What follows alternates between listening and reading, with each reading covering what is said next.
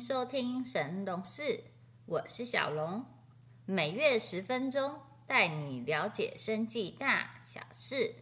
Let's go！上个月二零二三年十二月，生技界的重磅消息，一家成立七年的本土小公司研发长效注射戒毒瘾药物，若三期临床试验成功，且产品上市后销售达标。合约金额高达两百七十五亿台币，将会创下国内生技史上最高授权金的纪录。它就是预展新药。今天先来谈谈毒品以及戒毒，接着再来讨论预展新药这间公司。大家都知道毒品对身体有害，但为什么还有人会去用毒品呢？是不是加重吸毒的刑罚就能有效降低毒品的使用率呢？根据卫福部二零一八年的统计，第一次使用毒品的动机大约七成都是因为好奇，而且第一次使用的地点大约三成是位于同学或朋友家里。这些人一开始可能只是观望，但刚好遇到挫折，情绪低落，或者是在朋友的聚会上被怂恿。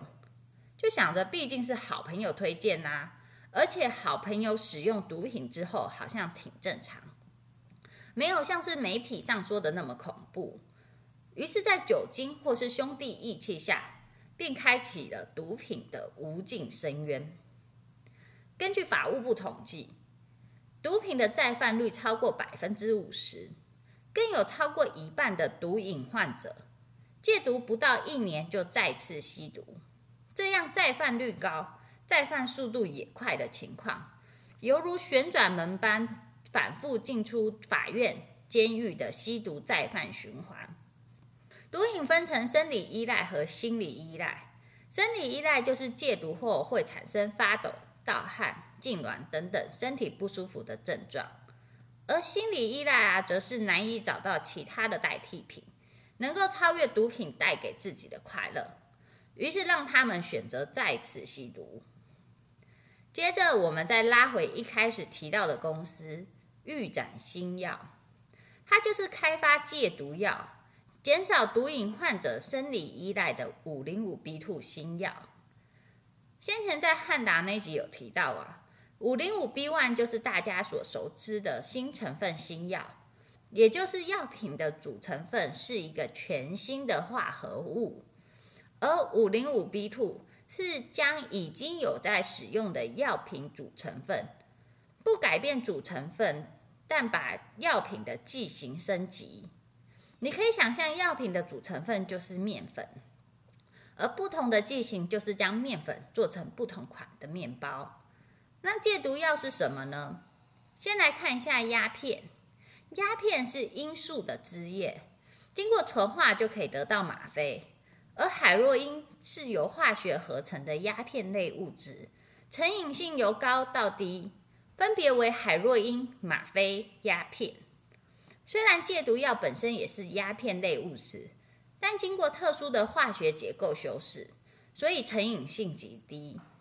当患者决定要戒毒时，因为有生理性的依赖作用，会产生强烈的身体不舒服，所以这时候就会使用戒毒药。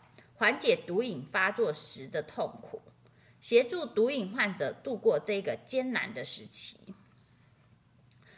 原厂 Indivior 最早开发出口服的舌下定，一是依据毒瘾患者的服药情况，一天吃一次药，最长可延长到两到三天吃药一次，一次疗程约为三到六个月。大家应该都有忘记吃药的情况。但戒毒药不得了啊！一旦忘记吃药，就可能出现难受的戒断症状。于是原厂开发出一个月的长效注射戒毒产品，将戒毒药溶于脂溶性物质，注射到皮下，随着时间缓慢被人体吸收。原厂在一次参展中，发现有一个小摊位竟然在做类似的产品。那就是预展新药。预展新药借由原料药的改制与剂型的创新，开发出长达三个月药效的注射戒毒药品。而且三个月的剂型已经完成临床一期，二期也于二零二一年完成，授权后可直接进入三期临床试验。原厂一看到就决定拍板买下其权利，这也让预展新药成为台湾五零五 B two 新药再授权回国外原厂的先例。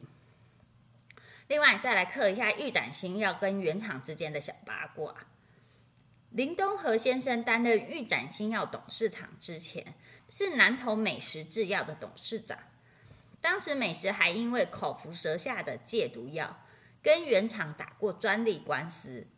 没想到多年之后啊，当林东和先生自立门户，成立预展新药，原厂竟相中预展新药的长效型戒毒药。